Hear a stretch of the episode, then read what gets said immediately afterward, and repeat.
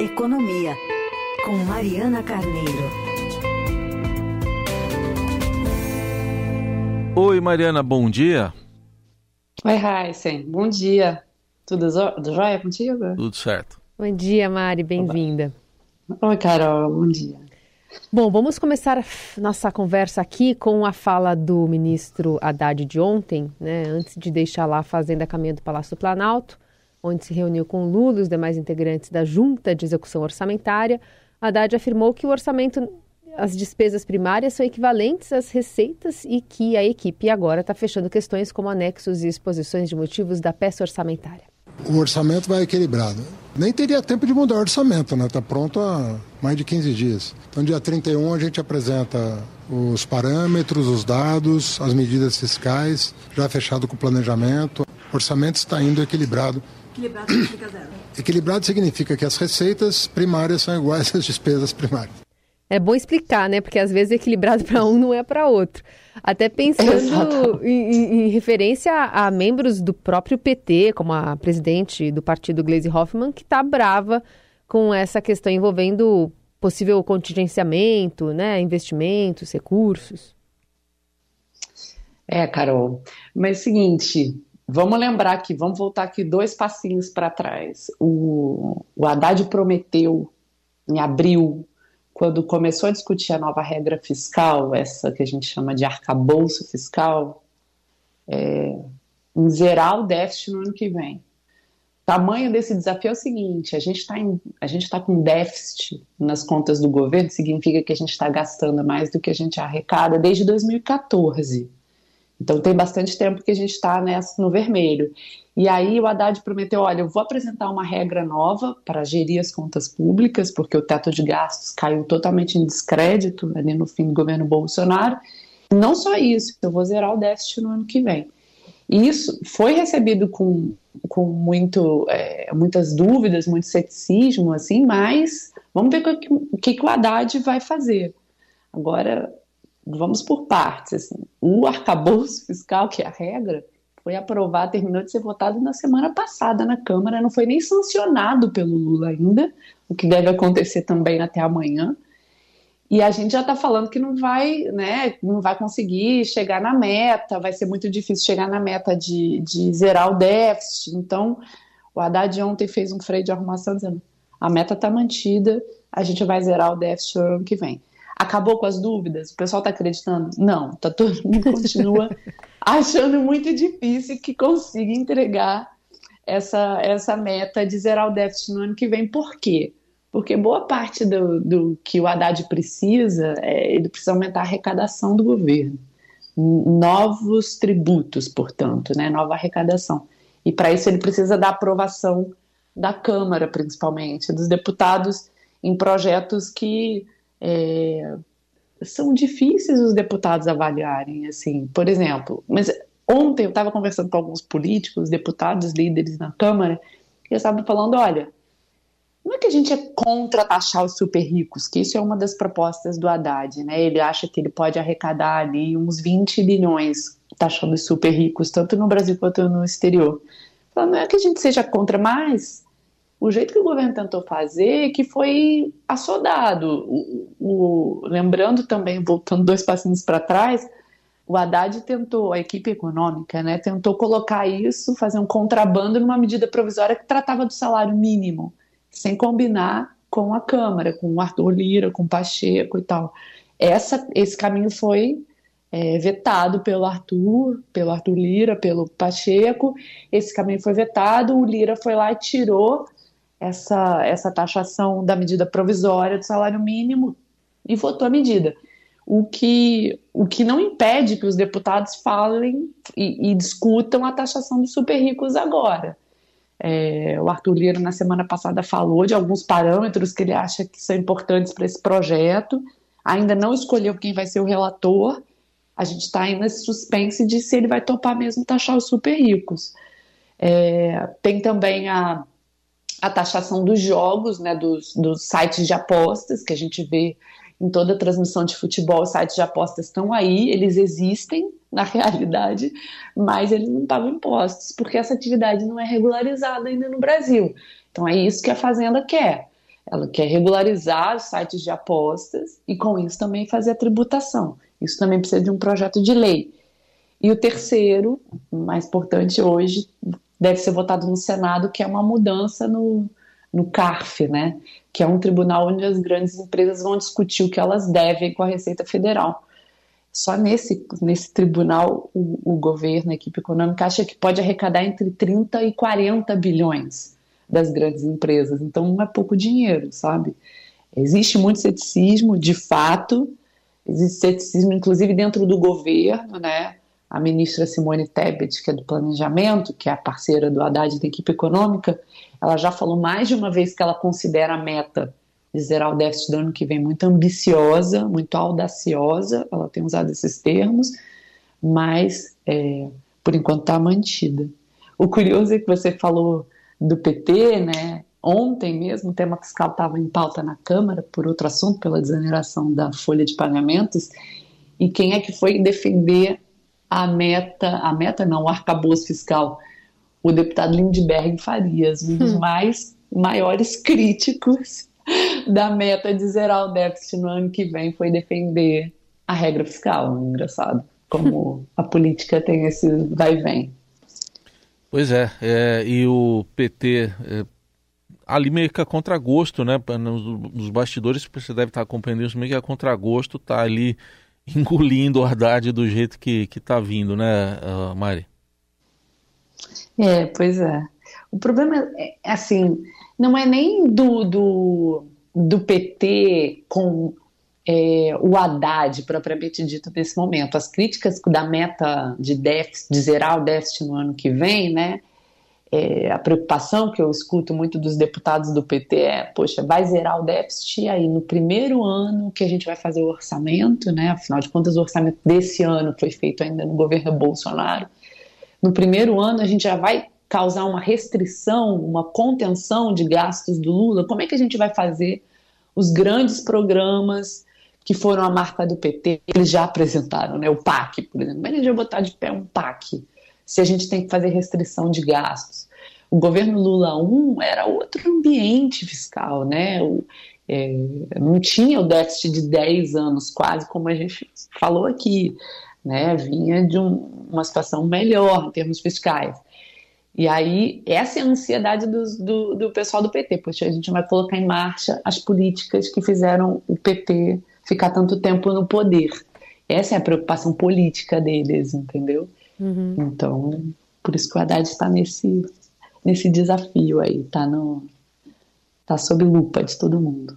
E análise direto de Brasília com a Mariana Carneiro, agora de olho também na pauta do, da Câmara, que deve votar hoje a prorrogação da desoneração da folha de pagamento, que é aquele sistema que permite que 17 setores eh, que mais empregam no país contribuam para a Previdência com até 4,5% da receita bruta e não 20%. Mas os prefeitos estão querendo entrar também, né, Mari? É isso aí, Heisen. Na verdade, os prefeitos já entraram nesse projeto de lei lá durante a tramitação desse, desse projeto lá no Senado.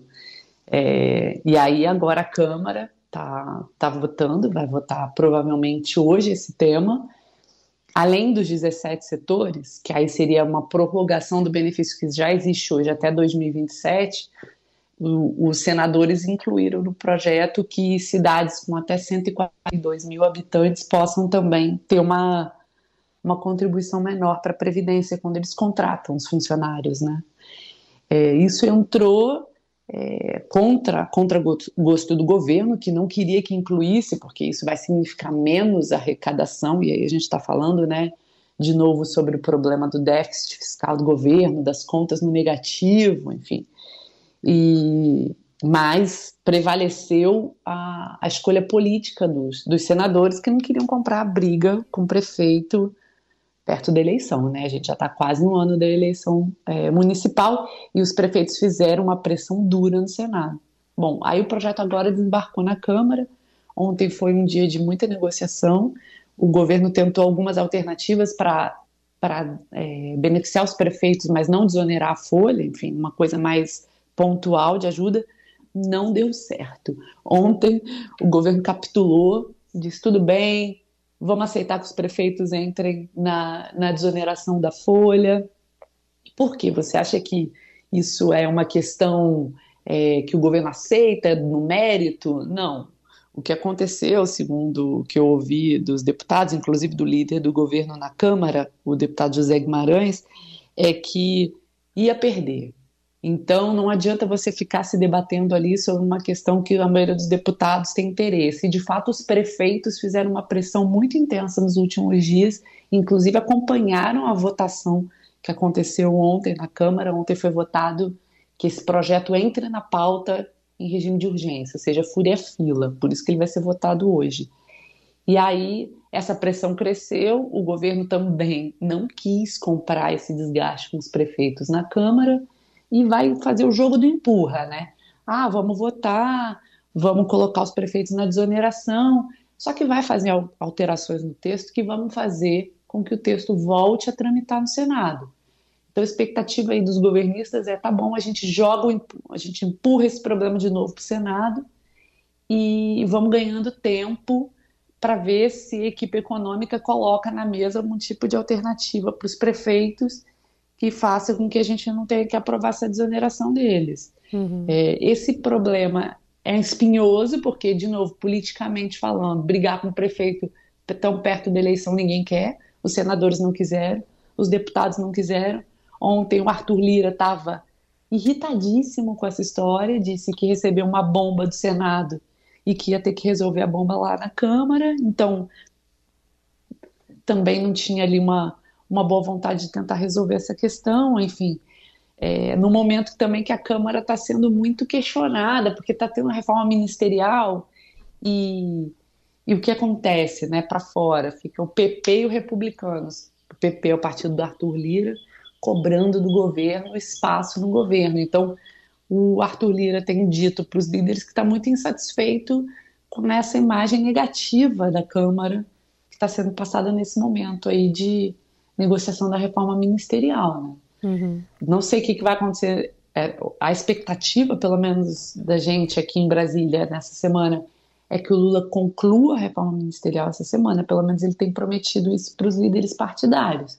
Ou seja, a gente já sabe, o Lula já avisou que o PP e os republicanos vão entrar no governo. O que ele ainda não disse é onde que vai entrar e qual ministério que vai entrar, quem é o ministério, o ministro que vai cair para fazer a troca, mas a gente está no suspense aí dessa reforma ministerial até o fim da semana. É, começando por hoje, né? Tem aqui, ó, nove horas. Agenda do presidente da República. Reunião com o ministro da Casa Civil, Rui Costa, do Desenvolvimento da Assistência Social, Família e Combate à Fome, Wellington Dias, e Alexandre Padilha, da Relações Institucionais. O que, que essa reunião pode nos dizer sobre o futuro de Wellington Dias ou uma possível divisão do, do seu ministério, a reboque do anúncio ontem já feito pelo presidente de que vai criar uma 38ª pasta no seu governo, que é a gestão da, da, agora de um novo ministério de micro e pequena empresa. Mari. É, assim, essa reunião com Wellington Dias acontece porque o PP, que é o partido do Arthur Lira, bateu o pé e disse que quer um pedaço desse ministério. Não quer outra alternativa. Por exemplo, essa, esse novo ministério que vai ser criado da micro e pequena empresa não interessa ao PP. Ele já disse isso para o Lula. Então, é, o que eles querem é parte do ministério que está hoje com Wellington Dias e o Ministério do Desenvolvimento Social é importante para o PT porque ele faz a gestão do Bolsa Família. Então, a solução que está sendo desenhada já nos últimos dias é tirar o Bolsa Família desse ministério. O Bolsa Família se transformaria num, num, é, numa secretaria vinculada à presidência da República e o resto do ministério ficaria com o PP. Entregue ao PP, muito provavelmente ao André Fufuca, que é um deputado federal, líder do PP do, é, do Nordeste. Então, é, isso é o que está se desenhando nesse momento. Essa é a nossa expectativa também, que seja entregue para o PP. Fazendo isso, e o PP não quer só isso, tá? O PP também quer a Caixa, que também a gente já sabe que deve ser entregue para Margarete Coelho, que era deputada federal do partido, é uma pessoa muito próxima ao Arthur Lira e que deve assumir a Caixa. Ontem eu estava conversando com alguns deputados do PP e eles me disseram: olha, o importante é que essa reforma ministerial seja feita toda no mesmo tempo, porque a gente já topou a troca no Ministério do Turismo, que na verdade foi entregue à União Brasil, né? É, mas União Brasil um, do Celso Sabino, que é o deputado que assumiu a União Brasil, ele é uma pessoa muito próxima ao Arthur Lira, é uma pessoa do Centrão, que está no Ministério do Turismo. A gente já aceitou que fizesse a, a, reforma ministerial em parcelas e não deu certo. Só colocaram o Celso Sabino e a gente ainda está sendo é, fritado aqui à espera do, da solução. A gente agora só aceita se for a reforma em bloco, ou seja, entrega tudo agora. Então, a expectativa é que tem que entregar, segundo eles, tá? A expectativa dos políticos. A Caixa, o Ministério, no caso do PP, ele quer o Ministério do Desenvolvimento Social, e o Ministério do Republicanos. O Ministério do Republicanos, aparentemente, será. Ainda tem dúvida, tá? Tem o Ministério dos Esportes, eles estavam tentando pleitear, mas a Ana Moser é uma, é, como é uma atleta e tem uma mulher, é, houve, pré, houve até intervenção da Janja aí em defesa da Ana Moser. Então existe muita dúvida se a Ana Moser vai ceder a vaga dela. Então o que está acontecendo? Republicanos deve ser alojado no Ministério de Portos e Aeroportos, que é um ministério que hoje está controlado pelo PSB, que é do vice-presidente da República, Geraldo Alckmin, e hoje está ocupado pelo Márcio França. Isso está gerando um problema dentro do PSB. O, o, Alckmin foi o primeiro ministro é, a perder nesse, nessa reforma ministerial. Né? Ontem, quando o Lula anunciou que vai criar um ministério da micro e pequena empresa, ela é, esse ministério é uma parte do ministério que hoje é controlado pelo Alckmin. Então ele abriu mão de, de um poder que ele tem hoje para a criação desse ministério novo, é, que aparentemente foi desenhado pelo governo para ser ocupado pelo PSB, mas o Márcio França não tem interesse nesse ministério. O Márcio França tem interesse em ficar no portos e aeroportos, até porque o Márcio França é um político de São Paulo, foi prefeito de São Vicente e no Portos e Aeroportos ele controla o Porto de Santos. É, ele colocou uma pessoa da confiança dele na administração do porto e ele consegue fazer uma influência política no seu reduto político, entendeu? Sim, então, para ele também não vale a pena fazer essa troca. Então, é, é, essa, esse atendimento a republicanos vai doer no PSB. A gente vai ver como é que vai terminar essa novela. Muito bom. Vamos seguir acompanhando então a agenda, do, especialmente do Palácio do Planalto, mas o que, que, pode vir por aí nesse arranjo de, de forças e de base que a Mari bem explicou aqui para a gente. Mariana Carneiro, obrigada por hoje, viu? Bom trabalho para você aí. Obrigada, bom dia para vocês.